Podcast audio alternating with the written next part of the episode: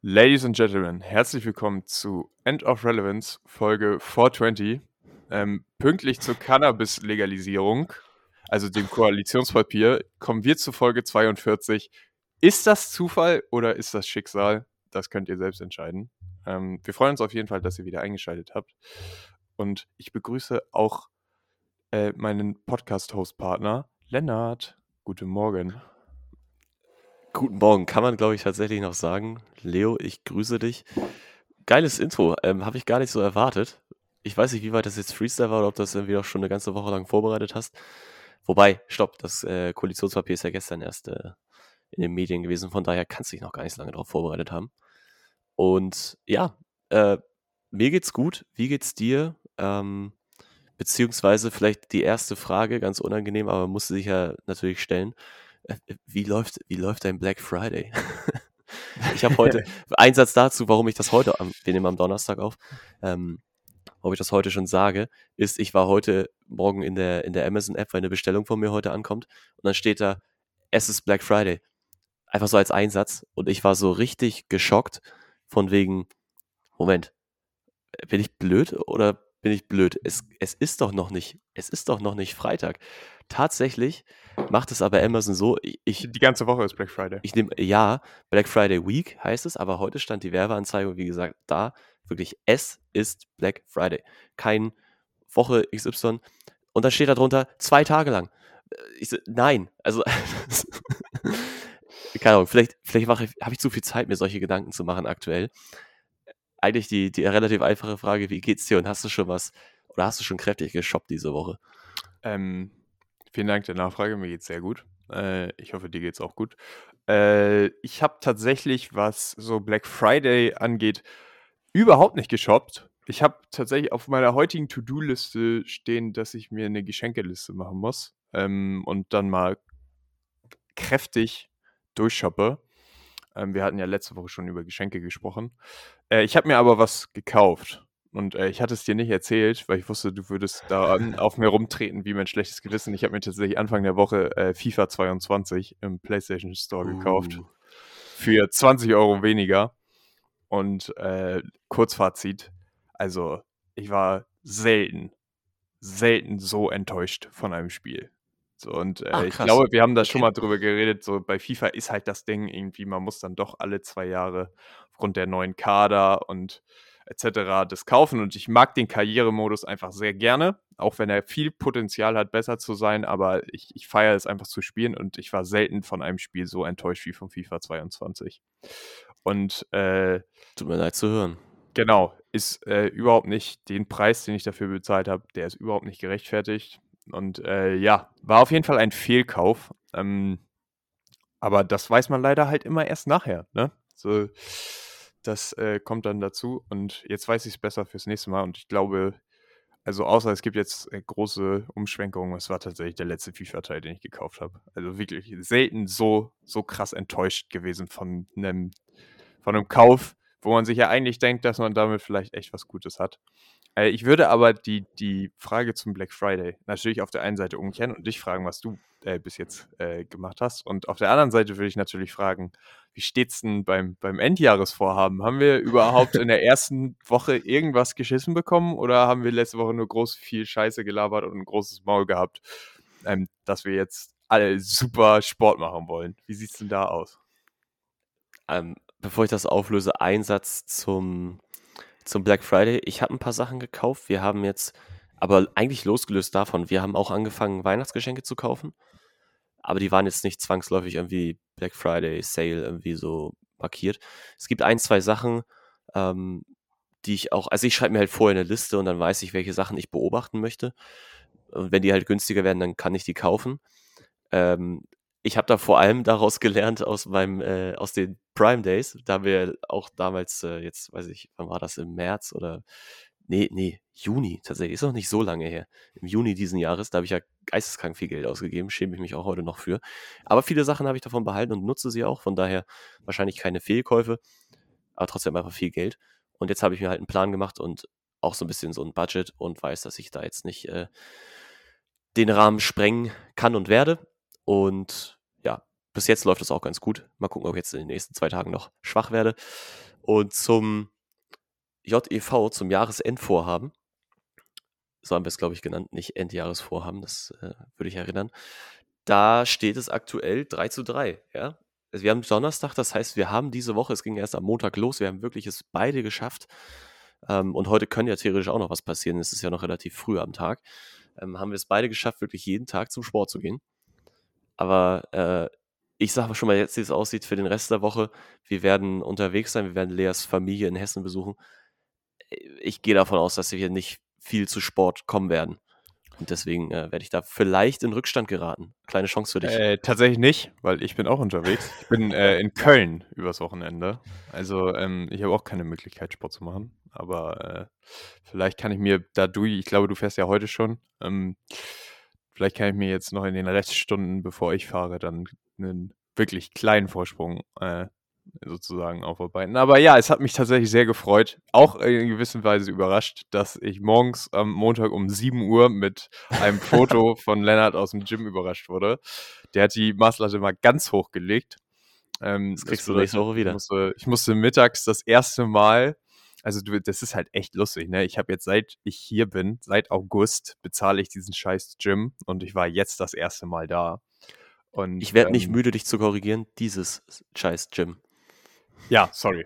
Ja, wir haben schon mal darüber geredet. Verzeih es mir einfach. Äh, jedenfalls war ich das erste Mal da und du hast halt wirklich gesehen, dass ich das erste Mal da war, weil ich im scheiß Drehkreuz, um in den Gym reinzukommen, einfach hängen geblieben bin. Weil ich nicht wusste, ei, wie man seine ei. Karte scannt, dass man seinen Covid-Nachweis äh, scannen muss. Ähm, das war auf jeden Fall ein absolutes Erlebnis. Dann äh, hatten die Spins keine Schlösser, sondern man muss selbst ein Schloss mitbringen, ähm, wo die freundliche Rezeption mir zum Glück ein Schloss leihen konnte, was sie noch über hatten. Und, ähm, es wäre auch nervig gewesen, dann mit seinem Rucksack zu jedem Gerät zu laufen, ne? aber ich hatte halt tatsächlich mein, mein Habe ich alles schon gesehen im Gym. Portemonnaie mit etc. Ne? Und das will ich halt auch einfach nicht dann im offenen Spind liegen lassen. So, da, ja, klar. Das ja. ist dann halt auch zu viel so. Aber jedenfalls konnte ich dann das abschließen und äh, ja, es hat, es hat auf jeden Fall Spaß gemacht. Ähm, wir hatten ja letzte Woche auch darüber geredet, ob Spiele von unserem Mannschaftssport, von unserem Teamsport zählen und dass wir nicht so viel spielen. Ich hatte das super Glück, am Sonntag durchspielen, durchspielen zu dürfen, weil äh, der Nummer 1 Mann auf meiner Position nicht da war. Das bedeutet, ich bin am Montag gestartet mit einfach nur komplett kaputt sein und dann hat äh, der Jim mir nochmal den Rest gegeben. Und ich weiß nicht, ich glaube, ich hatte dir, ich hatte dir, ich hatte dir ein Foto geschickt, Dienstag nach dem Training. Ich war, diese Woche war wirklich, ich war absolut kaputt. Ich war wirklich. Da sahst du, da sahst du wirklich ziemlich durch aus auf dem Selfie. Ja, das würde ich, würde ich unterschreiben. Vielleicht auch ein kurzer Kommentar, was mir aufgefallen ist, weil ich jetzt auch wieder, ich war längere Zeit nicht, äh, nicht im Fitnessstudio. Was mir aufgefallen ist, die haben jetzt ja 2G. Das ist extrem geil, weil tatsächlich, ich war ein bisschen perplex und bin auch erst mit Maske da rumgelaufen. Aber du darfst jetzt einfach wieder abnehmen. Es äh, ist tatsächlich ja. zumindest in, in Deutschland so. Und Bei uns gar keine Maske schon immer nicht, ja. Holland halt. Die, einfach besser. Auch von den Zahlen her. Also höher. Ja, Weiter. genau. Naja, also. Die olympischen Ideale. Und ja, also das, das war echt krass, muss ich sagen. Ich, das hat mich echt äh, überrascht und man kann jetzt da auch, es ist eine Kleinigkeit, es sollte mich eigentlich auch nicht schocken, wenn man aus der IT-Branche irgendwie ist, aber das wird dann da auch als hinterlegt, einfach dein Corona-Nachweis, äh, dein äh, hier Impfzertifikat. Und beim nächsten Mal gehst du jetzt einfach wieder ganz normal ins Gym rein. Kein Vorzeigen von irgendwas. Es dürfen ja eh nur Geimpfte kommen und sobald das in deiner Datenbank liegt, gehst du jetzt einfach nur wieder durch den Schalter und kannst, äh, kannst trainieren. Das ist echt, echt nice. Ich glaube, das ist schon mal wieder auch ein anderer Anreiz, weil ich erinnere mich, glaube ich, dass mein Fußballtrainer, der im selben Fitnessstudio wie ich ist, auch mal zu mir meinte, nee, also ich gehe da erst wieder hin, wenn da nur Geimpfte rein können, wenn es wieder sozusagen ja. normal ist. Gar kein Bock auf den ganzen Zirkus. Ähm, ja, ich, ich weiß nicht, ob du zuhörst, Tillmann. Wenn du Bock hast, äh, kannst du wieder ins Gym gehen. Geht wieder. ähm, Kurze Frage noch. Hat ein Zuschauer mitgemacht? Zuhörer, sorry. Ähm, boah, Sonst nochmal der Aufruf, Leute. Nee. Gerade diese Woche die Chance. Nicht. Wir haben erst drei vorgelegt. Ich werde diese Woche keinen mehr machen. Wer jetzt noch die nächsten vier Tage durchballert, der hat echt eine gute Chance äh, zumindest auf Unentschieden zu kommen. Nee, wir haben nichts geschickt bekommen, aber äh, äh, Lea musst du ja mitzählen, ne? Also die hat ja zumindest den, den Punkt am Montag gekriegt und äh, am Mittwoch. Und am Mittwoch, ja. Genau. Äh, So, sonst äh, noch nichts dabei. Aber ja, wir können ja noch ein paar Leute überzeugen, weil, wie gesagt, also ich kann nur bestätigen, es hat sich wirklich gut angefühlt, das zu machen, auch weil ja natürlich so ein bisschen Druck dabei war und äh, die Barriere jetzt deutlich kleiner ist, ins Gym zu gehen, anstatt das das erste Mal zu machen. Äh, ja, was kann man noch dazu sagen? Wie gesagt, äh, Sport, Sport macht Spaß. Sport ist geil. Ähm, ich feiere es. Das Einzige, was ich wirklich, also zu, zu der ganzen 2G-Thematik, ich sehe das tatsächlich genauso. Also gerade der Gym hier, wo ich hingehe, ist sehr klein und da sind sehr viele Leute, auch wenn man vorher sich eigentlich einen Spot reservieren muss. Ähm, ich glaube, das tut niemand und es sind halt echt, also dann auch viele Leute da und dann muss ich sagen, ist, würde ich halt, finde ich es halt auch tatsächlich besser, wenn da nur Geimpfte beziehungsweise plus dann, ich glaube, negativ getestete dürfen auch noch dabei sein, ähm, dass das halt zumindest das Risiko deutlich äh, verringert, wenn man den Sport macht. Das finde ich schon sehr wichtig und äh, gibt einem auch ein besseres Gefühl. Und gleichzeitig, du hast recht, äh, ist es natürlich dann auch ein bisschen leerer und man kann jetzt alle Geräte benutzen, man muss keine Maske tragen. Also, Vor allem ähm, sind diese ganzen Geräte, die genau. gesperrt sind in, äh, in unserem Studio, einfach wieder zugänglich. Nur ein paar Ja. sind gerade defekt, weil die wahrscheinlich Genau, ein halbes Jahr nicht gelaufen sind. Aber ja, also du kannst wieder eigentlich ganz normal Sport machen. Es ist echt verrückt. Es ist auch eine lustige Anekdote. Ich habe mich natürlich, ähm, so, wenn ich in den Gym gehe, erstmal kurz so 10 Minuten Cardio, ne, damit man sich ein bisschen aufwärmt und habe mich aufs, aufs Fahrrad geschwungen. Das Ding war auf Holländisch, ne? Und Junge, also es gibt ja immer diesen Quick Start Button, wo du eigentlich raufhaust und dann kannst Der du los. meistens auch auf Englisch ist, da kann man sich ganz gut zurechtfinden, ja. Ja, der funktionierte aber nicht. Oh, Alter, ich, das war, wenn sich irgendjemand darauf konzentriert hat, was ich da, ich habe jeden Knopf immer gedrückt und ich so, Digga, kann jetzt mal hier, kann jetzt mal Widerstand kommen vom Fahrrad? Also ich trete hier nur durch, ne? Und Digga, ich war kurz davor, das Ding abzuschalten und einfach halt nur da zu sitzen und so ein bisschen durchzuradeln. Aber dann hat es irgendwann funktioniert und ich habe irgendein Programm gestartet und das hat dann gereicht. Aber es war wirklich, es war so, dass wieder das erste Mal im Gym, ne? Vor allem dann alleine, man ist ja immer leicht überfordert. Das äh, war auf jeden Fall sehr lustig. Ja, nee, aber ich wusste, also ich stimme dir zu, war ein gutes Gefühl, mal wieder hinzugehen. Von daher auch nochmal jetzt hier der Aufruf an alle. Leute, lasst euch nicht gehen in der Weihnachtszeit, ja. Es ist gar nicht so schwer, gerade wenn man irgendwie hier so eine Challenge sich stellt. Ich muss sagen, auch das, also die erste Woche, ich bin schon fast begeistert, würde ich sagen. Ich habe Bock auf die nächste Woche. Ich liebe es, dich Montagmorgens schon unter Druck zu setzen. Und ja, dann Mach, äh, da, mach das bitte auch. Ich brauche tatsächlich den Druck. Das ist äh, sehr wichtig. schon klar, schon klar. Deswegen. Aber ja, das äh, soll es auf jeden Fall zum Endjahresvorhaben gewesen sein. Ich bin mir ziemlich sicher, es heißt Endjahresvorhaben und nicht Jahresendvorhaben. Aber ich glaube, die Diskussion ist unnötig. Ähm, kommen wir zu einer anderen Frage. Und zwar war ich heute mal wieder auf äh, meiner absoluten Lieblingsplattform Instagram unterwegs und habe ein sehr lustiges Jeff Bezos-Meme gefunden, das ich dir schicken wollte. Ha, Und es gibt keinen Lennart mehr. Also keinen Lennart Kutschke in meiner Kontaktliste. Ähm, Ja, ja. Was bei mir zum zu was so da einem, los? ja genau, All Around Me are Familiar Faces Moment geführt hat. Weil wie schicke ich ihm jetzt die Memes? War kurz davor, das zu screenshotten und per WhatsApp zu schicken, was aber übertrieben gewesen wäre. So lustig war es auch nicht.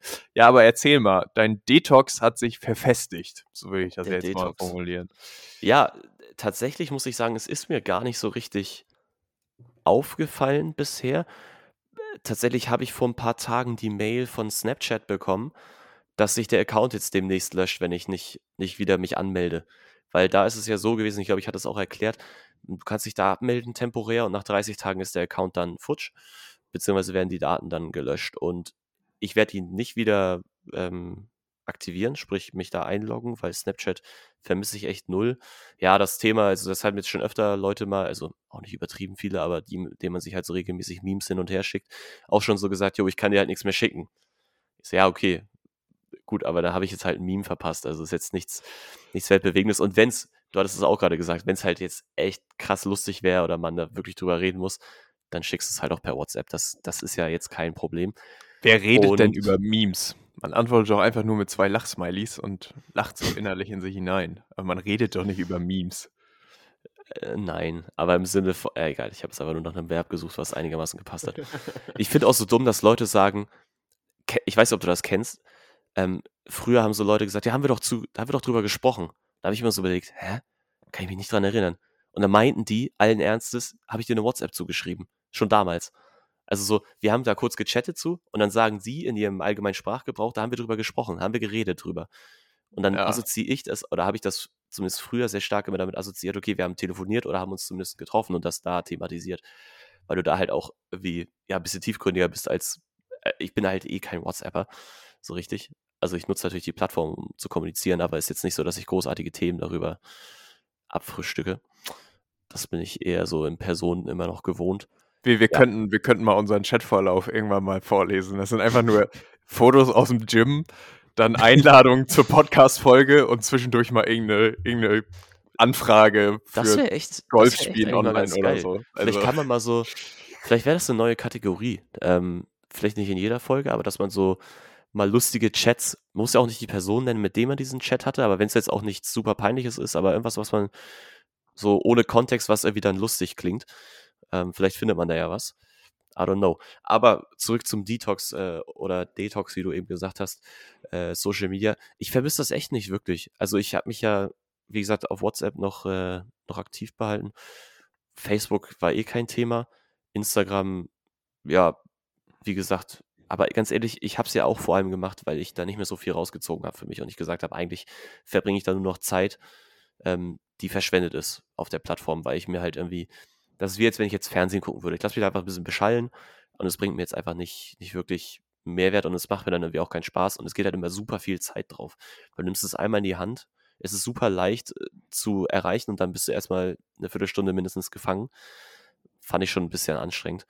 Und mal gucken, ist jetzt erstmal noch deaktiviert, also ich könnte zurückkehren, wenn ich wollte. Das äh, ist auf jeden Fall nicht für die Ewigkeit.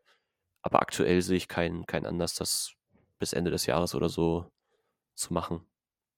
Gibt es denn, äh, wenn, jetzt, wenn du so ein bisschen Distanz zu den Sachen gewonnen hast, würdest du denn sagen, ähm, was, was ist denn das, das beste Social Medium, wo du sagst, okay, das äh, ist tatsächlich, da könntest du dir vorstellen, zurückzukommen und was ist das, wo du echt froh bist, dass du das nicht mehr hast? Weil es einfach worst ist. Ich habe tatsächlich, ah, da dachte ich auch schon wieder so, wie krank ist das eigentlich? Aber es ist wahrscheinlich einfach Zufall gewesen. Ähm, auf meinem Diensthandy, du kannst ja bei, bei Apple noch einmal nach, nach rechts wischen und dann kommt da links dann so ein neuer Bildschirm, wo so ein paar Widgets vorgeschlagen sind. Und da war mir der App Store.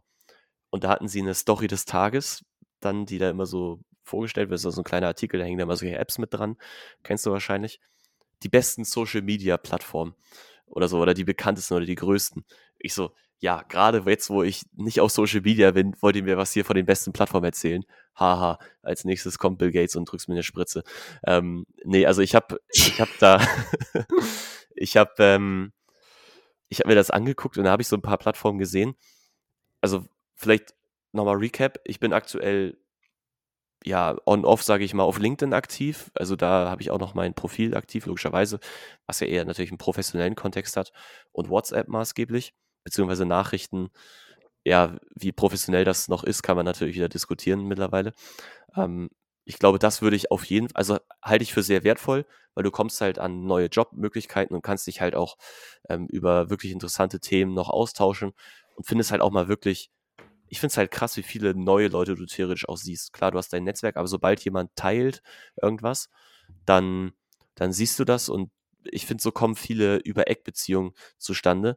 Und bei Instagram ist es ja so, was der Algorithmus dir vorschlägt, sprich irgendwelche Bilder dann in deiner Entdecken-Funktion, das ist dein neuer Input und du siehst ja zum Beispiel eigentlich auch nicht oder kaum nur, wenn du jetzt einen Beitrag likest, müsste ich ja, glaube ich, bei Instagram, ähm, zumindest ging das früher mal noch, die Benachrichtigung rein und dann könnte ich sehen, was andere gemacht haben. Gibt es ja auch so eine Art Timeline. Weißt du? Dass ich mir angucken konnte, Leo hat letztens Ja, das Bilder geliked am Ja, Stück. ich glaube, das gibt's nicht mehr. Ich, ich glaube, das haben sie komplett rausgenommen. Also es ist wirklich eine sehr krasse, engstirnige Bubble geworden. Und ich glaube, das feiere ich an Instagram einfach nicht, weil das, es wird halt nur sozial in dem Moment, wo du halt anderen Leuten was schickst. Da, davon bist du so ein bisschen abhängig. Ansonsten bleibst du immer in dem drin, was du machst. Es sei denn, du suchst proaktiv nach neuen Sachen. Und das ist ja meistens auch relativ schwer. Ja, WhatsApp ist einfach crucial, weil es einfach die gängige Methode ist zu kommunizieren. Snapchat ist lost. Ähm, Instagram, äh, beziehungsweise, sorry, TikTok meinte ich. Weiß ich nicht. War ich noch nicht drauf. Ähm, ich weiß ja, dass du hier auch, oder wir jetzt so ein bisschen das nächste Thema, wie kann die Zukunft von Social Media aussehen, reinrutschen. Ähm, ich habe wo das aufkam, wo, wo der Wechsel so von ähm, Facebook, von WhatsApp, so dieser Generation, Snapchat war so ein Zwischenschritt hin zu Instagram kam. Also sehr viel mehr Bild statt Text, statt Beitrag, statt, okay, dann kam halt als nächster Schritt, da haben schon Leute prognostiziert und dann kommt Video. Man hat es zuerst immer in China gesehen, da sind diese Megatrends entstanden, dass Leute halt dann TikTok-Videos geguckt haben. Das ging dann schon langsam los. Oder halt das auch auf Instagram immer mehr oder die Story-Funktion und so. Und da ist jetzt die Frage, kann ich ehrlich gesagt nicht beantworten, weil ich es nicht weiß, ähm, was dann der nächste Step wäre, welche Medienform, weil ich glaube, ja, was kommt denn noch? Der höchste, das, oder der nächste Schritt wäre jetzt Metaverse. dreidimensional, ja, Metaverse beziehungsweise X-Realities, so, oder nicht? Ja, ja, ja, also, ähm, genau. Lass uns da, da gleich einmal kurz zu kommen, weil ich wollte noch einen, einen Kommentar auf jeden Fall dazu abgeben äh, was du jetzt gesagt hast. Weil ich habe tatsächlich, also ich habe ja auch immer, immer wieder schon gesagt, ich mache es ganz kurz, sehr, sehr ambivalent, da meine äh, Beziehung zu Social Media. Ich kann mich da echt nicht so richtig entscheiden und ich mache immer, also Beispiel, beste Beispiel ist Snapchat. Ich lade mir das so, ich sag mal, einmal alle zwei Wochen runter, guck dann kurz, was mir geschickt wurde und lösche es halt wieder.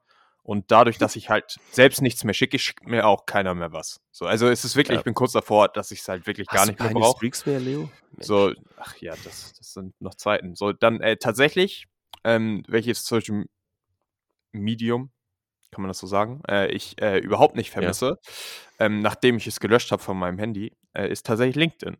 Und äh, ja. Äh, also ich habe nicht mal diese, diese Konnektion, die man vielleicht bei einem anderen Social Medium noch hat, dass man sagt, ey, wäre mal cool, jetzt kurz da zu gucken, was passiert ist in der Zeit, wo ich jetzt nicht drauf war. Bei LinkedIn ist das halt überhaupt nicht der, der Fall. Aber ich würde LinkedIn halt auch nicht löschen, weil spätestens nächstes Jahr kommt bei mir halt wieder der Zeitpunkt, wo ich mir einen neuen Job suchen muss. Und da ist LinkedIn halt eine sehr gute Anlaufstelle. Ja, so, und ja. äh, aber dieses ein, Einsatz dazu. Genau. Folgen genau. ist halt nicht mehr aktuell. Ja, vielleicht, vielleicht Einsatz äh, dazu auch. Ich habe auch im Rahmen des, des Detox auch erstmal LinkedIn auch vom Handy genommen. Habe es auch immer noch nicht wieder drauf und auch auf dem iPad nicht. Also die App existiert bei mir nicht. Ich nutze es jetzt nur noch am PC. Und ich habe jetzt auch bis zu meinem Geburtstag, weil ich wusste, okay, fuck, da haben mir bestimmt so fünf, sechs Leute geschrieben. Äh, da war ich dann auch erst wieder drin und habe dann mal wirklich alle, alle Nachrichten durchgeklappert. Und ich sehe schon, ich habe den Tab hier auf meinem Arbeitsrechner, auf dem ich heute aufnehme, auch offen. Es sind schon wieder 21 Benachrichtigungen. Ähm, ja, ich wollte das jetzt eigentlich so ein bisschen zum Teil meiner Arbeitsroutine machen, dass man irgendwie immer so wöchentlich, aber halt dann auch so am Dienstgerät per Browser reingeht. Und ich brauche die App auch nicht. Und ich würde das unterstreichen. Dieses Verlangen, die App anzuklicken, habe ich auch bei LinkedIn null. Ich finde halt bei LinkedIn, oder eins der großen Probleme von LinkedIn ist, dass es nicht differenziert zwischen wirklich engen Kollegen, wo du so den Content auch vielleicht mal sehen willst, und Leuten, mit denen man vielleicht mal kurz einfach nur netzwerken will, also da ist einfach keine Differenzierung und dadurch ist es einfach ein krasser Overblow an Spam in der T Timeline von Leuten, die du nicht kennst, ja. die irgendwas liken, was dir dann angezeigt wird. So, und deswegen, also bei Instagram gibt es diese Funktion, dass man zwischen so man ist connected und besten Freunden, ne, dass man da differenzieren kann. Äh, LinkedIn kann ich das nur empfehlen, dass man da vielleicht mal aussortieren könnte, okay, mit den Leuten will ich jetzt einfach nur connected sein, um vielleicht mal mit denen kurz zu schreiben, ne, um zu sehen, was sie machen. Und das sind für mich wirklich enge Kollegen, von denen ich den Stuff auch in meiner Timeline sehen will, wo ich dann auch kommentiere und so, ne. Das, äh, ich glaube, wäre ja. ein guter Schritt, da mal zu differenzieren. Weißt du, was ich glaube, was LinkedIn auch noch besser machen muss, ist, also klar, die, die wissen, wie Social Media an sich funktioniert und wissen auch, wie man Leute reinholt und auch auf der Plattform behält. Das ist ja letztendlich das Kerngeschäftsmodell. Die Leute sollen ja auf der, auf der Plattform sein, da interagieren und somit immer mehr Nutzer binden. Möglichst lange Zeit. Es geht ja um die Aufmerksamkeit und dadurch dann Werbung zu schalten oder halt Inhalte verkaufen zu können. Und ich glaube, die sollten noch mehr den Nutzen erklären.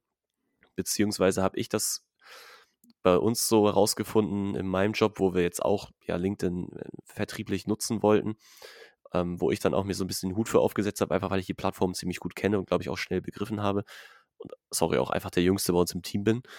Und äh, da, da habe ich jetzt recht, recht schnell gemerkt, ey, die Leute, die fragen mich echt immer wieder, ja, Lennart, habe ich verstanden, wir können das gerne hübsch machen so, aber jetzt mal im Ernst, ich habe eigentlich nicht die Zeit, weil ich schon viele Dinge während meiner Arbeitszeit tue.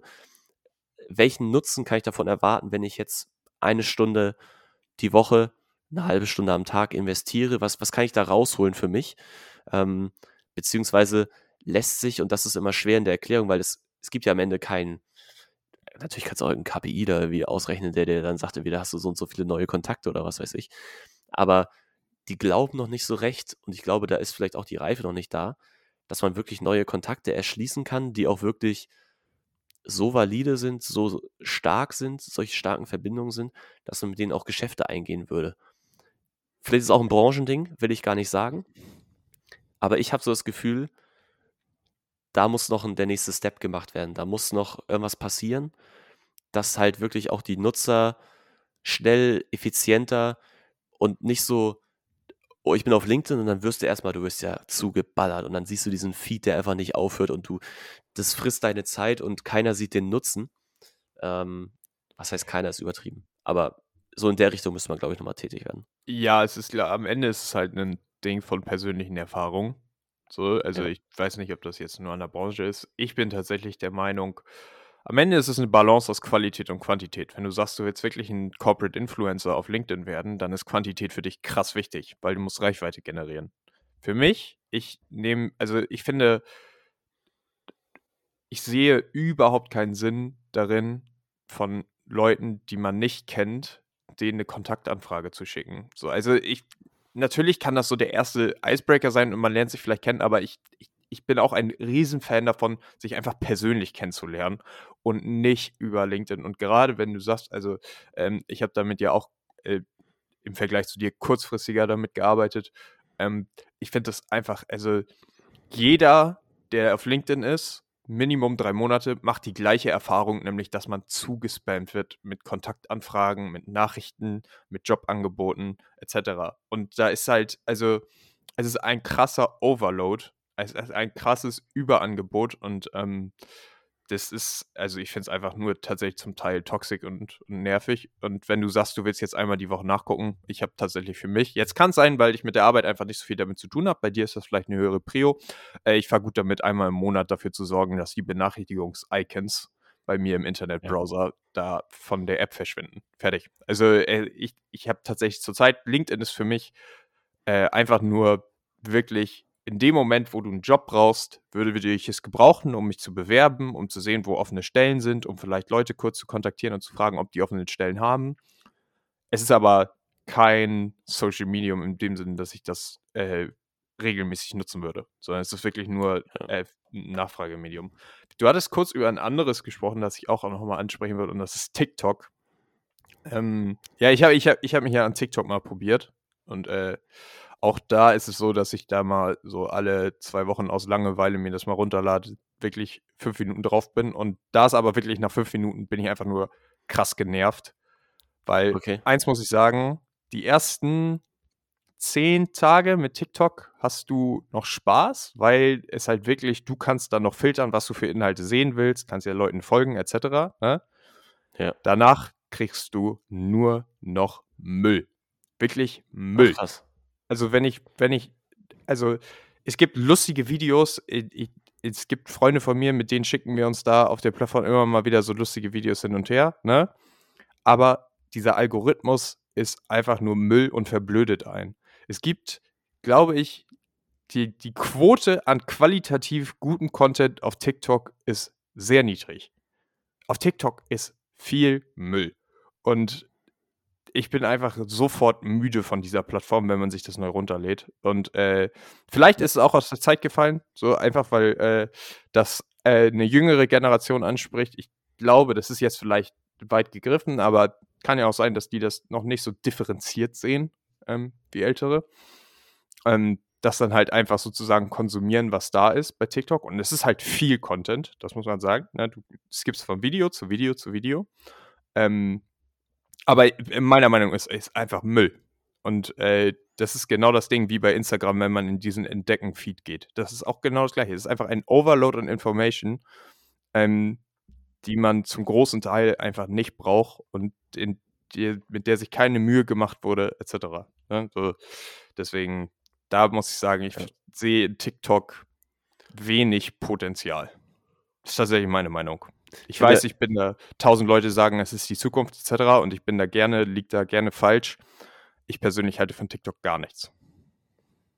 Ja gut, es ist halt, es ist wahrscheinlich doch irgendwo die Zukunft der, der Unterhaltung. Was heißt Zukunft? Zukunft ist ein schwieriger Begriff, weil ich auch gerade zu dir meinte, es wird der nächste Megatrend kommen, das nächste Medium, was, was dann heiß und begehrt ist. Klar, du wirst immer noch User auf der Plattform haben, du wirst auch immer noch Leute auf Facebook in ein paar Jahren haben, weil einfach ein paar Leute einfach sticken und draufbleiben und die Funktion sich dann am Ende ja auch anpassen, weil auch Facebook bringt Stories, auch Facebook hat lustige Videos, die du dir angucken kannst. Facebook hat sogar ein fucking Marketplace. Du kannst echt viel auf Facebook machen, habe ich äh, letztens mal gelernt. Aber was ich gerade noch eigentlich sagen wollte, ist, wo du jetzt gerade auch von den ganzen Videos gesprochen hast und wie viel das bei TikTok an ist und die Menge an Content. Ich habe gerade mal überlegt, Alter, auch so vom Thema Nachhaltigkeit her, ähm, sowohl inhaltlich als aber auch wirklich ökologisch. Junge, die, die Speicherkapazität, die wir brauchen, ähm, aber auch die letztendlich ja die, die ganzen Netze, der ganze Strom, letztendlich, weil das glaube das vergisst man ja alles immer. Man hat so ein Handy in der Hand, denkt, man muss es einfach nur aufladen, das ist der Strom, den das kostet. Nein, jeder, jeder Move im Internet kostet Geld sozusagen, beziehungsweise kostet Strom, äh, verbraucht irgendwo Energie. Dafür, dass sich Leute komische Videos, Videoschnipsel im Internet angucken auf der ganzen Welt. Ich wüsste die Zahl wirklich mal gerne, wie viel, was das eigentlich für, ein, für einen ökologischen Footprint hat ich stelle mir das echt nicht, nicht unerheblich vor. Ich, ich gebe dir, so mal, ich, ich geb dir, mal, geb dir mal einen Vergleich. Ähm, wobei das jetzt krasses Halbwissen ist, weil ich nicht die genauen Zahlen kenne und ich habe das nur wir, mal ja. gelesen. Ähm, ich glaube, die Produktion was eines Bitcoin oder 100 Bitcoins verbraucht so viel Energie wie das Land Norwegen. Ähm, da hat man relativ groß, oder?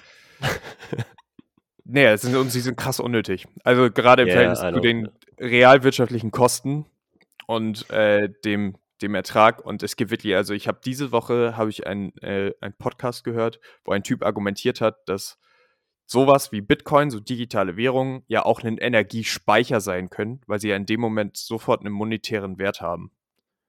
Wo ich dachte, das ist mit das Dümmste, was ich je ja. gehört habe wenn es zu digitalen Währungen kommt, jetzt auch noch zu argumentieren, dass es was Gutes wäre, ähm, dafür Energie aus, äh, sozusagen zu verschwenden.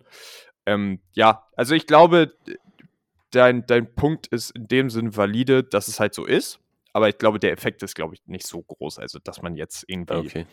so die, die, die ökologischen Kosten, dass man jetzt so ein paar Mal durchs Internet scrollt, sind, glaube ich, dann am Ende nicht so relevant. Vielleicht unterschätze ich das auch bin da kein Experte, aber ja, ich würde ich glaub, also pro, pro Person geht es auch, denke ich, auf jeden Fall mal fit, aber ich denke mir halt so, vielleicht ist es jetzt auch gerade dadurch, dass ich eben den Detox mache und gerade so feststelle, ich brauche das eigentlich so gar nicht. Dadurch, dass es halt eigentlich unnötig ist. Letztendlich kannst du auch auf Fernsehen anwenden, ja. Kostet ja auch alles Strom und Energie und bla und ist theoretisch ja nicht gut für die Umwelt, weil es am Ende ja auch, klar, du kannst dir Nachrichten darüber reinziehen, was wahrscheinlich noch das Sinnvollste wäre. Aber um dir RTL anzugucken, ist das schon echt eine schlechte Umweltbilanz so. Ja, ich sag mal so, die Lösung ist halt, bau dir ein Solarpanel auf dein Dach, ne? Und du benutzt halt Energie, die erneuerbar ist und die du auch so verschwenden darfst. Ja. Weißt du? Das wird am Ende oder, die Antwort ja. zu dem Problem sein. Oder einfach auf die Scheiße zu gucken. Oder, oder halt das, genau. Das äh, dazu. Aber, Aber es ist schwierig, schon, ich weiß. Es macht ja auch süchtig und alles. Ja.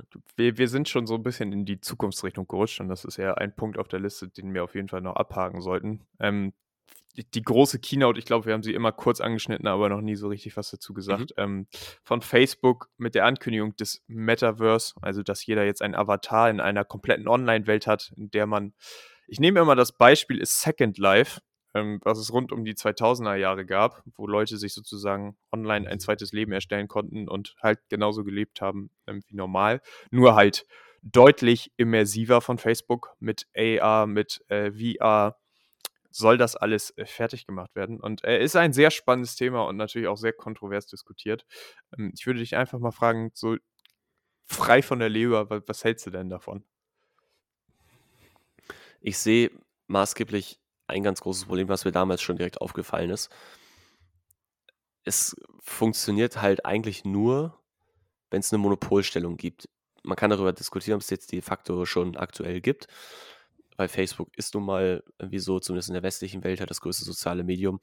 Ähnlich gibt es aber auch Anbieter in Asien, die eine ähnliche Start. Heißt jetzt, es heißt jetzt Meta, ne? Es heißt nicht mehr Facebook. Ja, Metaverse. Ähm, die unter anderem Facebook in ihrem Portfolio haben. Danke. Und ja, also ich, ich glaube, dass das, dass das kommen wird, einfach weil man die Entscheidung getroffen hat, dahin zu gehen.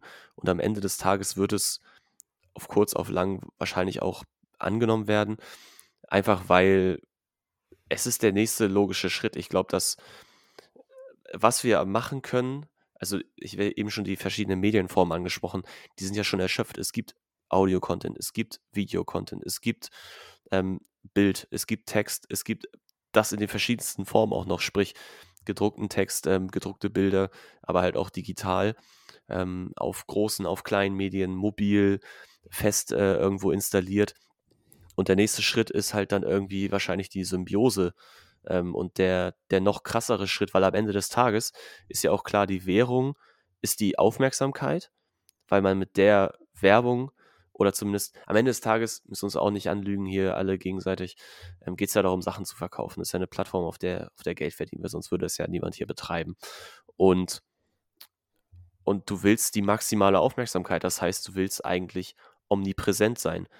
Kann man jetzt diskutieren, ob das nicht eigentlich schon der Fall ist bei vielen Leuten, die mit ihrem Handy ja förmlich verwachsen sind, beziehungsweise auch sehr abhängig einfach von diesem Gerät schon sind. Und ja, ich glaube, das kombiniert auch mit diesem Anspruch, ähm, dass es ja auch möglichst, ich sag mal, seamless ist, glaube ich, da auch so ein Wort im Zusammenhang. Es, es muss halt sehr einfach zu sein für den, für den Nutzer. Es darf sozusagen, ich, ich war jetzt so ein bisschen rum, aber es darf eigentlich keine Barrieren geben.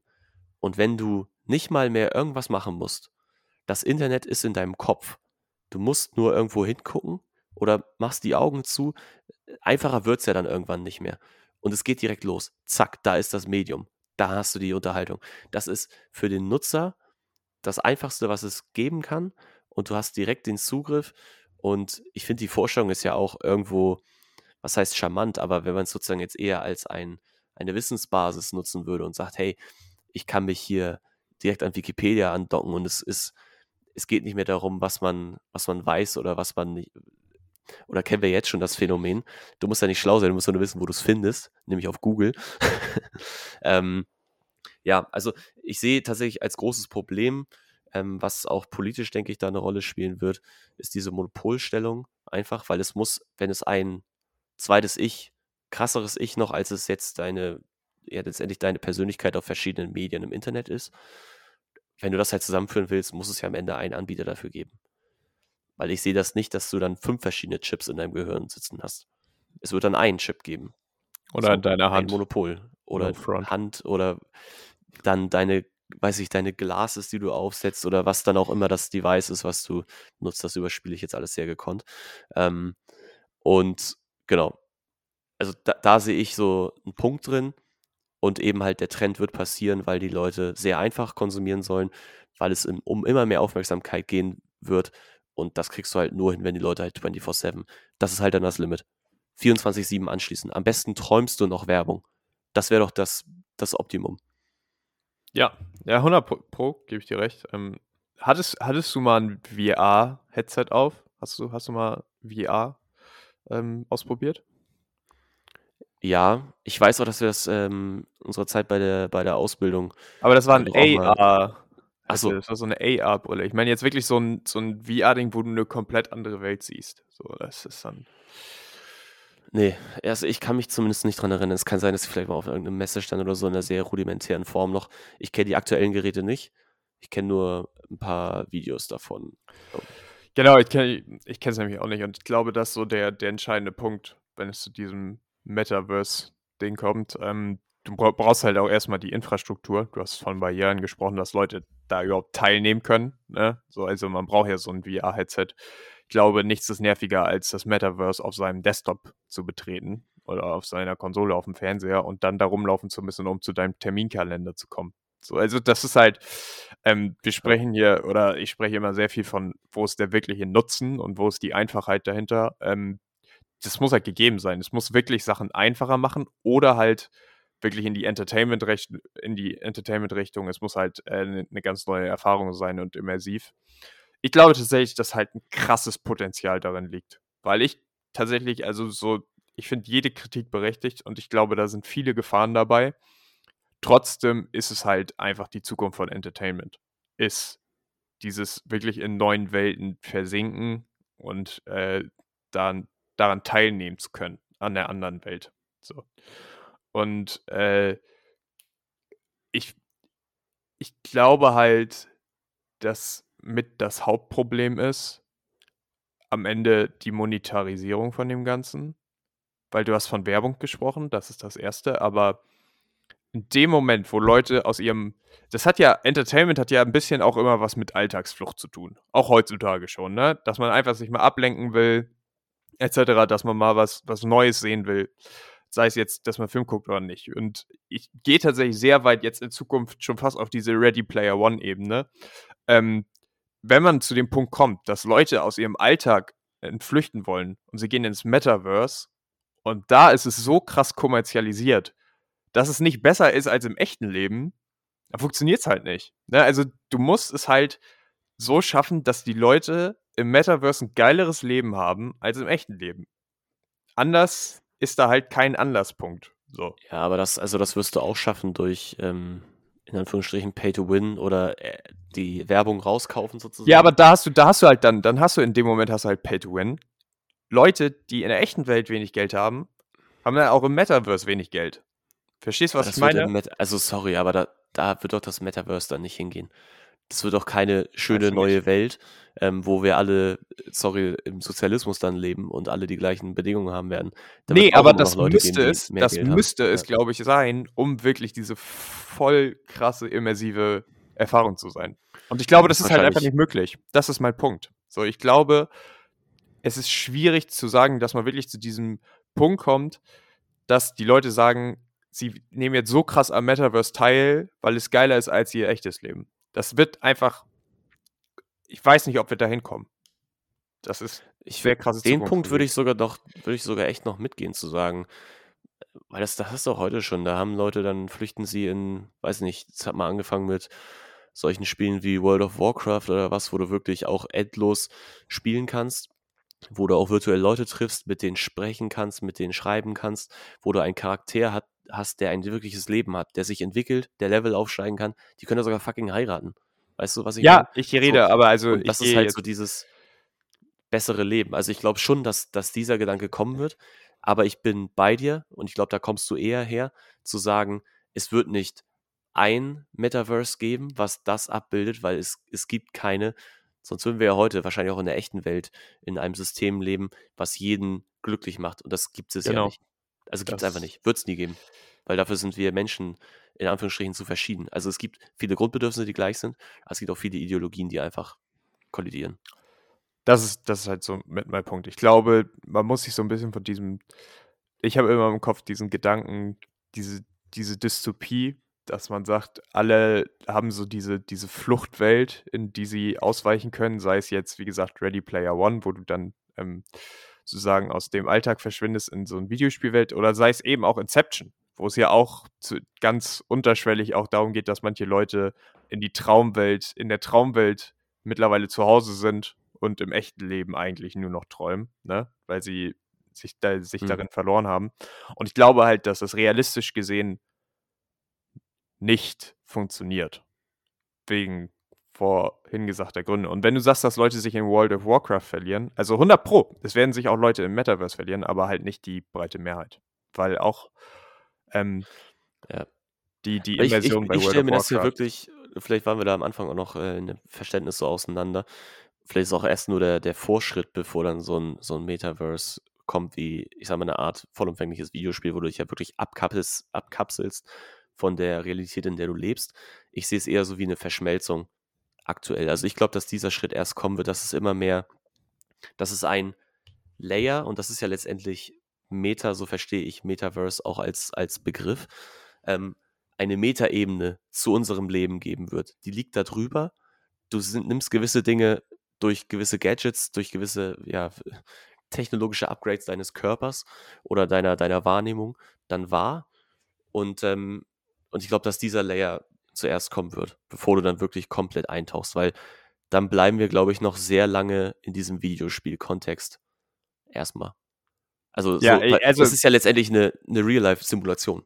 Genau, So. das ich ja. So. Und kurz gesagt, ich glaube halt, dass Facebook tatsächlich ein bisschen früh dran ist. Ich weiß nicht, wie weit die das entwickelt haben, aber ich glaube, den, es fehlt halt einfach die Infrastruktur. Die Leute haben kein, Ja. keine VR-Headsets und können nicht Ja, daran auch die, die Ethik, die, die Kommunikation, das musst du, vielleicht fangen sie deswegen jetzt so früh an, massieren das den Leuten so langsam rein. Aber die Leute werden jetzt nicht, nicht anfangen. Ja, irgendwie, es muss halt auch, wahrscheinlich muss es da halt eben auch, und das habe ich auch schon gesagt, es muss ja Geschäftsmodelle müssen ja entwickelt werden. Es muss ja irgendwas, muss diese Plattform Ja, ja, du auch musst tragen. es Es muss halt- einen Anreiz für genau. Leute geben. Irgendwann wird es Jobs geben, die im Metaverse dann stattfinden, mal ganz krass gesagt. Ja, Leute, aber im- was ist dann noch der Leben- Sinn, so am Metaverse teilzunehmen? Verstehst du, was ich meine? Es ist ja, dann ist ja, ja, aber das ist doch cool, weil dann gehst du letztendlich zum Arbeiten in das Metaverse und in unserer echten Welt machen wir nur noch Dinge, die uns wirklich Spaß machen. Das könnte auch Ja, sein. vielleicht Das wäre utopisch. Ja, Das das wäre sehr äh, crazy. Das wäre äh, sehr utopisch. aber wäre natürlich auch äh, sehr cool. Ja, aber ich glaube, es ist, wie gesagt, wir reden hier sehr viel über Zukunftsmusik und So. da gibt es äh, Leute, die da deutlich mehr Ahnung haben. Ich möchte die, das Thema mit der letzten Frage abrunden. Nee, Würdest, smoothe Über Übergang. Jetzt musst du nämlich sagen, um das zu beeinflussen, würdest du dafür nee, nee, nee, nee. Ich würde, eine Frage muss ich tatsächlich vorstellen. Würdest du dir denn Okay. von, von Neuralink äh, den Chip in die, in die Schädelplatte implantieren, implementieren lassen? Das ist schwer zu sagen. Also ist wirklich schwer zu sagen, weil ich ähm, nicht genug darüber weiß, beziehungsweise den Nutzen im Vergleich zu den Risiken nicht kenne. Also ich an sich die Vorstellung, sich was in den Kopf implantieren zu lassen, ist schon halt relativ absurd. Ähm, ich würde es aber jetzt auch nicht kategorisch ausschließen. Ist halt auch immer so eine Frage, bin ich auch ganz ehrlich, wahrscheinlich vom Umfeld. Sprich, wenn es viele um einen herum machen und es irgendwie auch dann ein Gemeinschaftsgefühl gibt oder auch halt wirklich einen, einen Nutzen aus der Gruppe heraus. Ich will nicht sagen, dass ich ein Herdentier bin und einfach nur blind hinterherlaufe, aber wenn ich der Einzige wäre, würde ich mich schon fragen, why though? Wahrscheinlich. Ähm, ja, Ich finde es halt, ich Ahnung, halt es ist ein gravierender Eingriff, ne? Ja, und ich finde es krass, dass wir schon über solche Sachen reden und das menschliche Gehirn kaum erforscht ist. Also wir keine Ahnung haben, wo zum Beispiel, es soll ja Neuralink, die eigentliche Funktion jetzt soll ja, dass es durch elek elektrische Impulse Lähmungen und zum Beispiel oder auch Demenz verhindern kann. Ne? Äh, wir wissen nicht mal zu 100 Prozent, wie solche Sachen im Gehirn entstehen. So, und das finde ich halt krass, Ja. so ohne die Ursache zu kennen. Ähm, da wirklich, das ist, es ist, äh, am Ende wird es kommen und ähm, die, die, die Forschung wird nicht so weit sein, aber äh, ich bin sehr gespannt und ich sag mal so, ich will es halt nicht kategorisch ablehnen. Das kann ich Man halt will halt sagen. nicht so das, So. also jetzt so mein Denken gerade, man will halt nicht so das Versuchskaninchen sein. Es müsste irgendwie schon so ein paar, paar Dinger dazu geben. So. Genau, so, aber ich glaube, es, da wird auch ordentlich dran geforscht. So, also wir haben ja eine gute Ja. Forschungsstruktur. So, das kann man Auch sagen. da wieder muss man, also muss jetzt auch so mal vom, von der Herangehensweise, wenn man dazu recherchiert, sich auch zu überlegen, okay, warum beschäftigen sich die Leute da überhaupt damit? Gibt es da wirklich nur noble Absichten oder ist es vielleicht irgendwie auch, weil letztendlich genauso blind wie alle in Social Media reinlaufen, läufst du da vielleicht woanders auch rein und letztendlich verkaufst du, weil ganz ehrlich ist ja eine Sache, wenn man seine, seine Daten, die man im Internet produziert, durch sein Verhalten verschenkt sozusagen, oder wenn man halt wirklich jetzt jemanden in seinen Kopf reinlässt, literally. So, Ja. ist, ist schon nochmal ein anderes Level, würde ich behaupten. Von daher meine Antwort, 100%. äh, gemischte Gefühle. Und es ist noch, noch nicht da, von daher beschäftige ich mich noch nicht damit. Aber dann kommen wir jetzt zum nächsten Thema und machen wir so einen Cut hinter der ganzen Zukunftsmusik, die wir, der wir jetzt mal frei, freien Lauf gelassen haben. Ähm, ja, wir haben schon kurz angesprochen, äh, der Koalitionsvertrag wurde gestern vorgestellt. Wir reden über Politik in dem Moment, in dem die neue Regierung vereidigt ist. Also dauert noch äh, ein paar Wöchchen. Ähm, trotzdem hatte ich mir persönlich so die Frage in den letzten Tagen gestellt, wie sieht's aus? Kannst du dir vorstellen, irgendwann mal in die Politik zu gehen? Meine Meinung äh, formt sich da aus zwei, maßgeblich zwei Gedanken heraus. Und zwar erstens glaube ich, dass Politik wahnsinnig anstrengend ist. Ähm, gerade wenn du, ich sag mal, auch mit einer Agenda in die Politik gehst, was bewegen zu wollen, alleine durch den und ich, ich stelle jetzt keine Kritik an dem ganzen politischen Apparat, sage ich mal, in unserem Land, weil ich glaube, wir machen schon auch im Vergleich zu anderen Ländern sehr vieles richtig hier in Deutschland. Aber wie Politik zu, ich sag mal, Real-Life-Impact, sprich Gesetzen oder auch Veränderungen führt, ist ein wahnsinniger Prozess. Wahnsinnig aufwendig, musst du sehr erfahren für sein, musst du, weiß nicht, sowohl ein Netzwerk haben als auch äh, an sich einfach ein guter Politiker sein, äh, muss die zur richtigen Zeit die richtigen Ziele verfolgen, damit es halt auch zu, zu einer Veränderung kommt, die man letztendlich, glaube ich, was für viele die Motivation wäre, in die Politik zu gehen, die halt auch bewirken zu können. Ah, also ich glaube, es ist wahnsinnig anstrengend und man muss schon echt vollends überzeugt sein. Ich weiß nicht, ob ich mit dem Punkt schon mitgehen kann. Und B, ähm, betrachte ich sehr realistisch aus meiner aktuellen Laufbahn heraus. Ich sprich, man würde wahrscheinlich erstmal eine Karriere noch in der Wirtschaft verfolgen und dann würde man in die Politik wechseln. So verstehe ich das. Und ich weiß nicht, ob man nicht dann auch irgendwie vorbelastet ist. Klar, es gibt eine realistische Sicht auf die Dinge, gerade wie, wie möglich auch manche Sachen sind. Man würde nicht mehr als Idealist gelten, sondern halt irgendwie als jemand, der ja auch mit Praxiserfahrung und ähm, und sowas halt daherkommt. Aber ich glaube, du hast, so zumindest mein Ge Gefühl gerade, hast automatisch so ein, so ein Lobby-Vorurteil schon so im Nacken. Also du kennst natürlich Leute, mit denen du immer noch sprichst aus der Wirtschaft, haben auch andere Leute, haben auch Politiker, die reine Politiker sind, die nie was anderes gemacht haben. Aber ja, ich hätte damit auch ein bisschen Bauchschmerzen zu sagen, ich habe die Karriere nicht von Anfang an verfolgt, beziehungsweise ja, kein K.O.-Kriterium, aber schwingt noch so mit. Das sind die zwei Gedanken, die ich jetzt so im ersten Moment dazu habe. Also Antwort wahrscheinlich eher nein. Ja. Ja, ähm, ich, ja, ich kann dir in den Punkten tatsächlich nur zustimmen. Also, was ich für mich auf jeden Fall zu 100% ausschließen kann. Zurzeit, ich weiß ja nie, was sich krass im Leben noch verändert, aber eigentlich bin ich mir da ziemlich sicher, dass das nicht meine Karrierelaufbahn wird. So wirklich krass. Man weiß ja nie im Spotlight Politiker zu sein. Ne? Also ähm, jetzt so Minister für irgendwas zu werden, Bürgermeister etc., Kanzler, das ist brutal. Du darfst dir keinen einzigen Fehler erlauben. Und ich, der gerne einfach mal frei Schnauze labert und auch viel Bullshit sagt, ähm, ist da, glaube ich, erstens absolut unqualifiziert für. Und zweitens würde mich das fertig machen. Mich, also ich glaube, das ist wirklich, ich habe da Respekt vor, dass man muss ein Workaholic sein zu einem Teil, um diesen Job zu bestehen.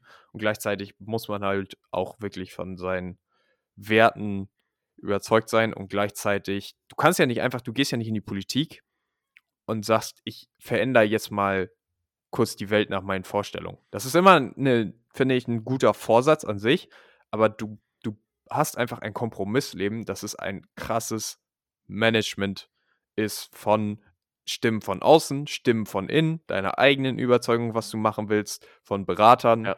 Du bist am Ende einfach nur, du hast in, in, an jedem Tag hast du fünf Optionen und du musst hoffen, dass du die richtige gewählt hast. So sage ich es mal, ne?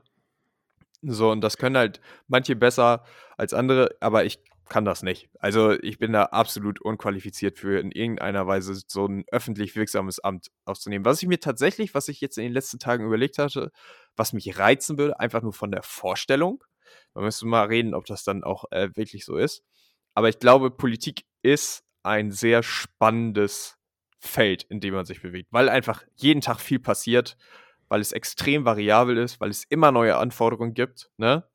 Und würde auch nie an Relevanz verlieren, so. Ne? Genau, und man ist halt konstant, hat man auch gleichzeitig das Gefühl, dass man in einer gewissen Weise was bewegt. So, und äh, deswegen halt, hatte ich so überlegt, ich glaube, wenn Politik, was ich mir vorstellen könnte, wäre halt irgendwie so äh, Staatssekretär in so einem Ministerium zu werden, weißt du, also dass man was im, im Hintergrund macht. Jetzt nicht im absoluten Spotlight ja. ist, aber sowas versucht zu bewegen oder sei es jetzt Generalsekretär von einer Partei, der jetzt auch nicht vielleicht zu jedem Bild-Live-Interview geht.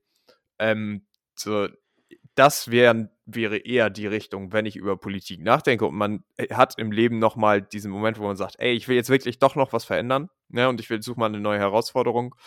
Ähm, das wären so Stellen, wo ich glaube, das würde mich mehr ansprechen. Aber wirklich so krass in dem Sinne öffentlich wirksamer Politiker, wo du die ganze Zeit auf Fuß und Tritt von, von Leuten verfolgt wirst, das, das kann ich mir nicht vorstellen. Und erstens habe ich da, glaube ich, Schiss vor und zweitens, wie gesagt, glaube ich, bin ich da auch einfach nicht geeignet für.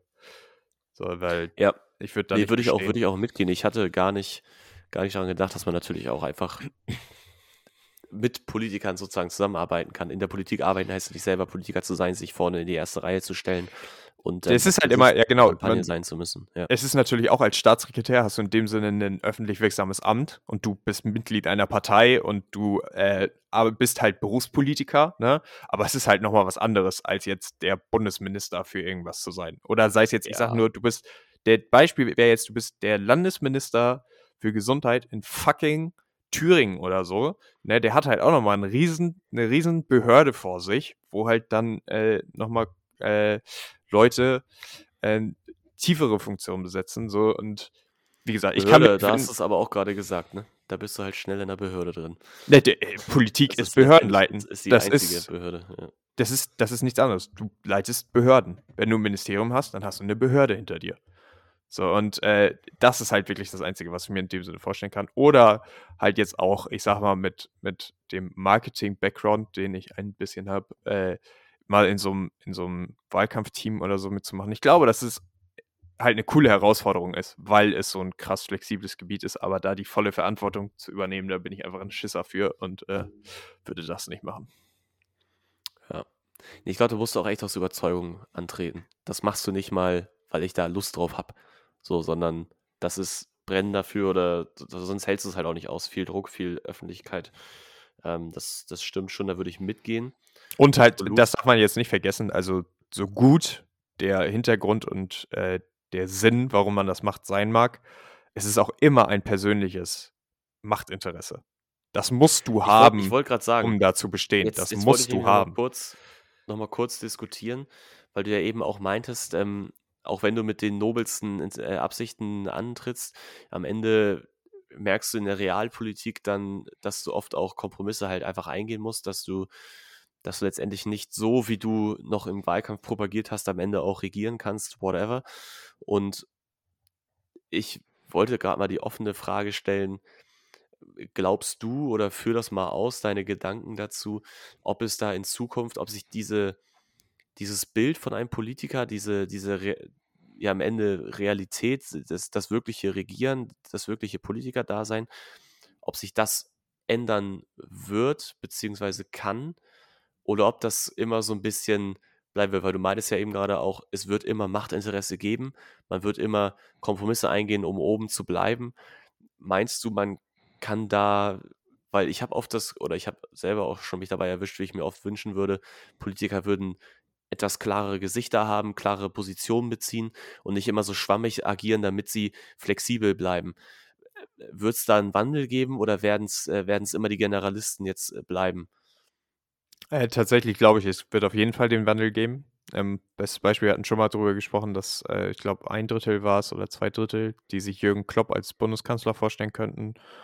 Äh, aktuelles Beispiel habe ich jetzt vor ein paar Tagen gelesen. In äh, Texas wird der Gouverneur gewählt und die Person, die zurzeit die höchste Zuspruchsrate im Vergleich mit allen anderen Kandidaten hat, ist äh, Matthew McConaughey, ähm, der nicht mehr antritt.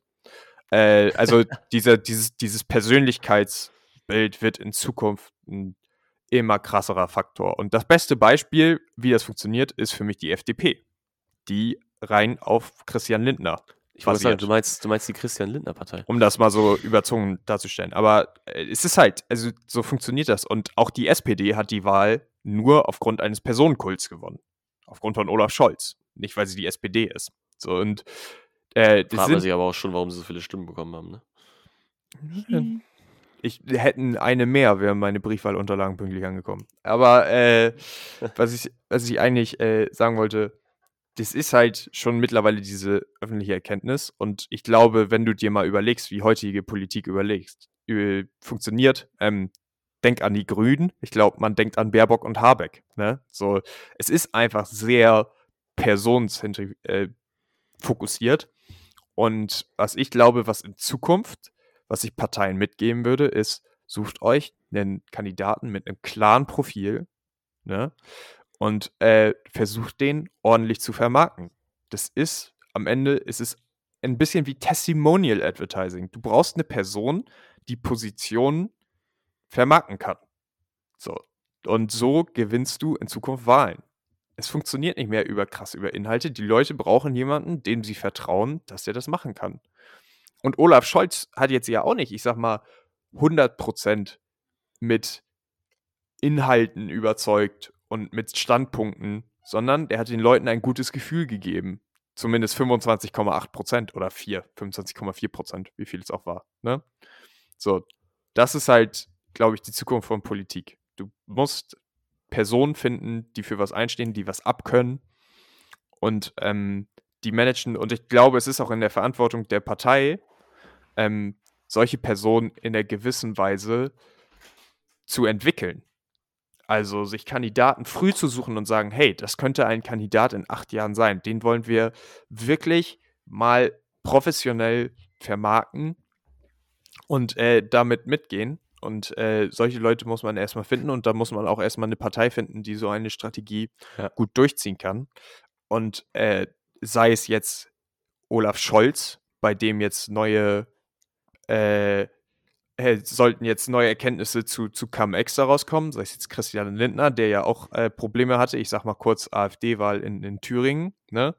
sei es jetzt bei den Grünen, sollte rauskommen, dass, keine Ahnung, Frau Baerbock oder Herr Habeck, äh, ist jetzt weit hergezogen, keine Anschuldigung, äh, Steuer hinterziehen oder so, dann sind dann äh, Oder sind Lebensläufe fälschen? Naja. Ja, nee, aber du siehst ja, ja genau, ja. Die, die ganzen Parteien leiden darunter. Da leidet nicht die Person drunter, sondern dass die ganzen Parteien haben damit ein Problem. Und deswegen, es gibt ja Leute, die kritisieren, öh, warum man sollte gar keinen Kanzler aufstellen, sondern die Parteien wählen ja am Ende den Kanzler, man sollte ja Parteien wählen. Ich halte dieses Prinzip, Kanzlerkandidaten und Personen zu wählen, ähm, sehr zukunftsgerichtet und gleichzeitig auch besser. Ja, jetzt gehst du aber so, bist jetzt gerade eine bisschen andere Richtung, als ich eigentlich meinte, gegangen. Ich so. dachte eher so in die Richtung, also klar, dass es am Ende Personen sind, ich glaube, so war es aber auch schon immer. Also gerade wenn du in die Historie meinst, blickst, dass, spricht das niemand davon. Hm? Berufspolitiker, dass Leute das ähm, noch richtig machen sollten. Nee, nee, ich, ich erkläre das gleich kurz. Ähm, weil ich glaube, was du sagst, ist richtig, war aber, glaube ich, auch schon immer richtig. Ich meine, du redest jetzt auch in der Vergangenheit oder wenn du zurückblickst, ähm, redest du über die Konrad Adenauers und Willy Brandts ähm, und, äh, und Kohls ihrer Zeit und nicht darüber, ganz abstrakt so, ah, die Inhalte der CDU damals, ey, die waren so top. Nein, das waren die Personen, die am Ende auch im Amt waren, die das mhm. getragen mhm. haben. Ja. Das wird, glaube ich, auch immer so sein.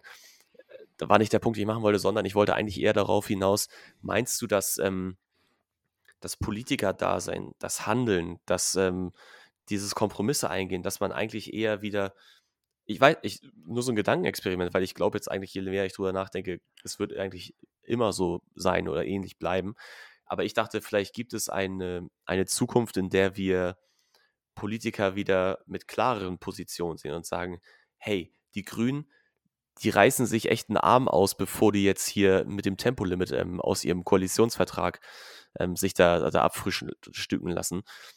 So dass, wieder, dass sie wieder sagen, okay, wir zeigen harte Kante zu klaren Werten, so wir fordern nicht viel, aber es gibt diese diese zwei, drei Punkte und die Person, also oder auch als Person sich hinzustellen, zu sagen, wenn du mich wählst, wählst du Tempolimit, ähm, kommt. So, weißt du, äh, nur ein plakatives Beispiel jetzt, aber du, ich denke, du weißt, was ich meine, dass, dass die Personen wieder mehr zu konkreten Themen, zu einem Inhalt stehen und nicht so sagen, ich bin, ich bin Annalena, ich bin der Robert ähm, und ich bin grün in erster Linie, aber ich lasse auch mit mir reden. So, so ein bisschen so, vertrau mir einfach mal als Person sondern nee, weil ich, weil ich so bei der Wahl dann halt auch denke, okay, und wenn mir jetzt die Typen pers von Person her nicht gefallen, wen soll ich denn dann wählen? Ich muss ja, letztendlich habe ich ja auch Werte, die ich, die ich repräsentiert äh, sehen möchte, dass ich mir da wieder, und ich habe gerade überlegt, ich glaube nicht, dass es sehr wahrscheinlich ist, weil es geht halt um Machterhalt, hast du ja auch schon gesagt, aber dass, dass es wieder eher Personen gibt, die für ganz klar, für nicht viel, aber dafür hart einstehen, was sie, was sie, ähm, ob das sozusagen überhaupt geht, ob man damit Karriere machen kann, ob damit äh, groß rauskommt. Also, so, äh, wollte ich mal diskutieren, ja. ja ähm, du sprichst ja einen ganz spannenden Punkt an, weil auch das ist wissenschaftlich sozusagen untersucht, dass die Gesellschaft immer mehr, ich finde diesen Punkt auseinanderdriften, finde ich ein bisschen zu hart, ne? aber sich immer krasser in ideologischen Gruppen sortiert. Es gibt keine Volksparteien mehr. Ähm, es gibt es wird nicht mehr geben, dass 40 Prozent die gleiche Partei wählen.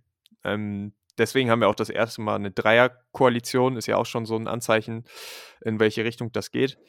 Deswegen, ich glaube, wir kommen immer mehr zu verschiedenen Richtungen und verschiedenen Positionen und dass man eine Partei dann 20 Prozent hat, eine andere 20. Ne? So, also ich glaube, das ist auf jeden Fall der Fall.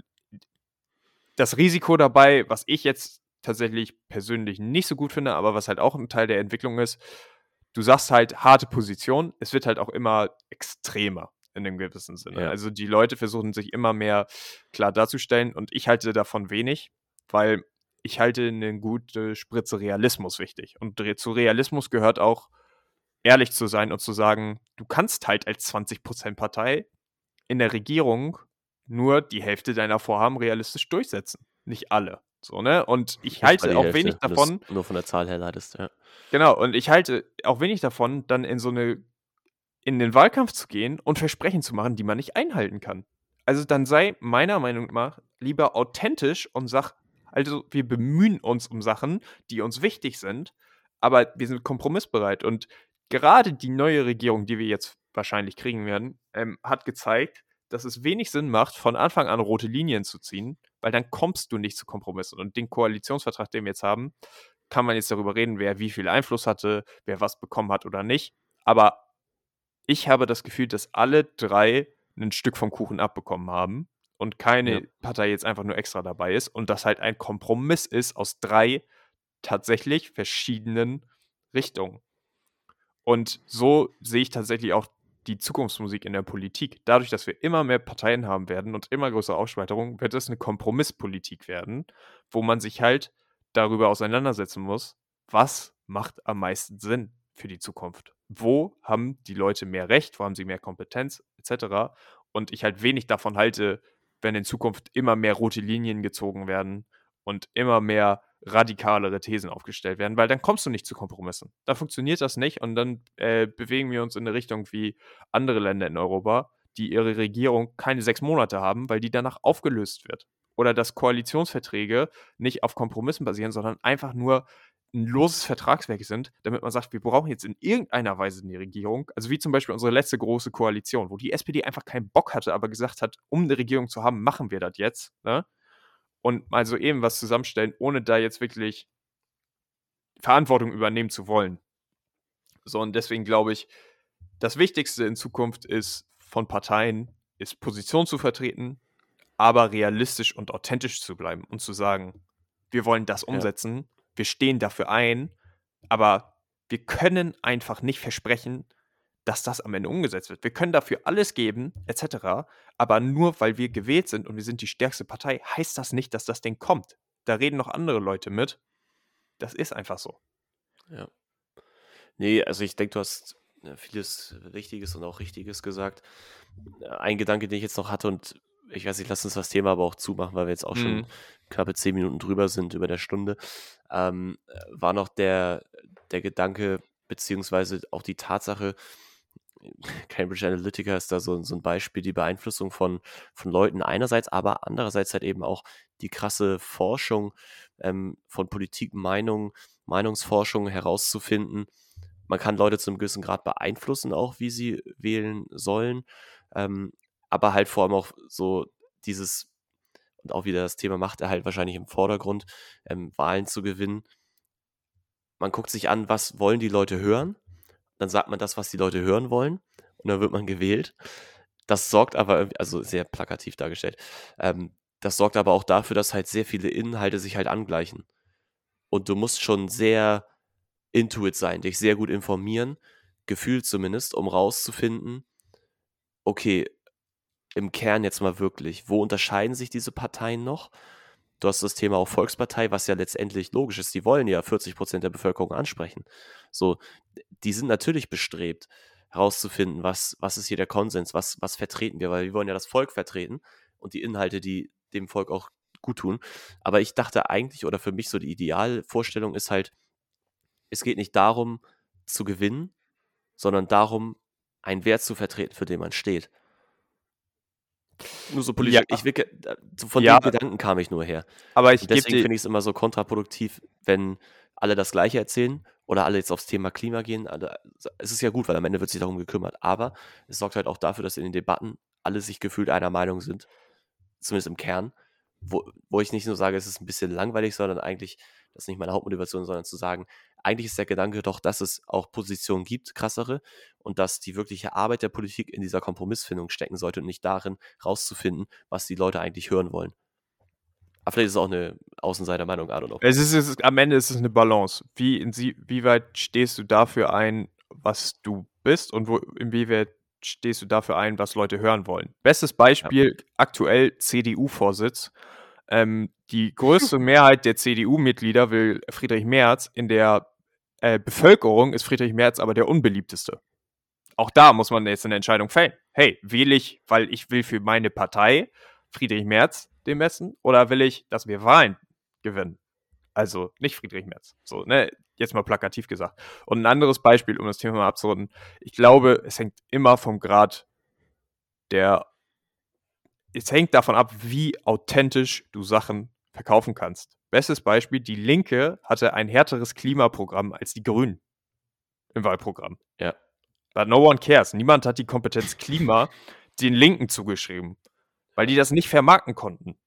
So, die Grünen haben das als Kernkompetenz, denen ist das klar. Deswegen war es auch hundertprozentig wichtig, dass sie dieses Klimaministerium bekommen. So.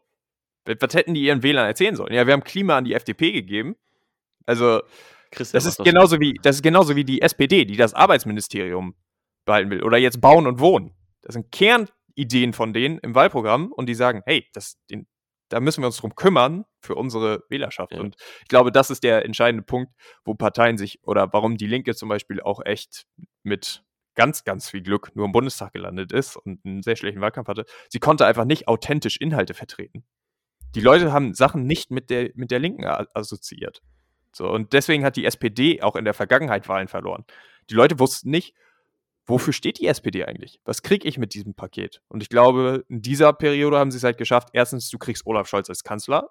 Und zweitens hatten sie ein paar Inhaltspunkte, sei es jetzt viele Wohnungen bauen, sei es jetzt stabile Renten, sei es äh, die, die, das Arbeit, die Arbeitskompetenzen, ähm, die sie klar vermarkten konnten für sich. Und so wird es am Ende funktionieren. Du musst authentisch sein und du musst den Leuten eine Person geben, die sie akzeptieren als politischen Führungsperson. Punkt. Ja. Nee, aber ich finde es ich find's spannend. Und ähm, wir halten mal fest, dass es wohl noch ein bisschen so, so weitergeht. Ich weiß nicht, ob da auch eine krasse Veränderung überhaupt möglich ist. Wenn überhaupt, ist es ja auch wieder ein Prozess, was über Zeit geht. Das Einzige, was natürlich passieren kann, ist, dass jetzt katastrophale Wahlergebnisse dazu führen, dass man einfach sehr neue Dinge ausprobiert, denke ich. Ich glaube, wir sind in Aber Deutschland ja. da tatsächlich auf der meiner Meinung nach sind wir da glücklich aufgehoben, weil ähm, wir sehr differenziert denken und wir haben eine gute Medienlandschaft, die sehr frei ist und äh, wir ja, haben eine entsprechende Geschichte, die uns auch immer genau, wieder hilft. Wir haben, ja. das kommt auch noch dazu und wir haben auch äh, außer jetzt einer Partei ähm, einen gewissen Parteiverhaltensweise, einen, einen Verhaltenskodex, der sehr angebracht ist. Das bedeutet, ich glaube nicht, dass wir in diesen krassen Extremismus wie jetzt in Amerika, wo es ja wirklich, also die Demokraten, das kannst du sagen, was du willst, das ist äh, verhältnismäßig ein sehr linkes Programm für die Demokraten, mit den Republikanern, die für Republikaner verhältnismäßig ein sehr rechtes Programm. Also zurzeit ist das extrem gegen ja. extrem. Und ja. ganz ehrlich, ich bin froh, dass ich da nicht entscheiden muss, sondern äh, wir hier mehrere Möglichkeiten in Deutschland haben, die deutlich differenzierter und deutlich authentischer sind. Das dazu. Ja, das wäre nochmal ein ganz anderes Thema, ob das nochmal in den USA aufbricht dass es mehr als nur zwei Parteien gibt. Genau, ich glaube, das ist, ein, das ist ein neues Thema. Genauso wie das Thema Politik. Ich glaube, wir müssen es dann nochmal aufgreifen. Wir hatten es versprochen, sobald die neue Regierung steht. Vielleicht halten wir es ein bisschen kürzer. auch immer das ist, ja. Heute ist das ein äh, bisschen ausgeartet. Es hat mir trotzdem sehr viel Spaß gemacht. Äh, war eine sehr spannende Diskussion und ich glaube, äh, es ist wichtig, dass man zu den Themen, die wir heute besprochen haben, auch eine, eine Meinung hat. Und äh, ich hoffe, dass auch ihr die zugehört habt, äh, ein bisschen was dazu gewinnen konntet und äh, vielleicht ein bisschen über die Themen nachdenkt. Und natürlich hoffe ich vor allem, dass ihr Spaß hattet, hier zuzuhören. Und ich freue mich, wenn ihr auch nächste Woche wieder einschaltet bei End of Relevance. Vielen Dank fürs Einschalten und ein schönes Wochenende wünsche ich euch. Jo, ich mache den Abbinder. Relativ simpel, Leute, genießt euer Wochenende, falls ihr schon am Wochenende reintun. Wenn nicht, guten Start in die Woche. Gute Nacht. Manche Leute das zum Einschlafen. Wenn ihr jetzt den Tag damit startet und in der Dusche gerade steht, Leute, ihr rockt das. Ähm, und ja, informiert euch, bildet eure Meinung, schaltet bei End of Relevance ein, ähm, weil wir jetzt äh, immer mehr Qualitäts-Content äh, bringen. und machen mit bei unserer Challenge, ja. Nochmal der Aufruf, es steht gerade mal 3-3. Wer jetzt einsteigt, hat noch eine realistische Chance, uns beiden ultra hart abzuziehen. Und ja, ansonsten bleibt mir nichts weiter übrig zu sagen als ciao, ciao.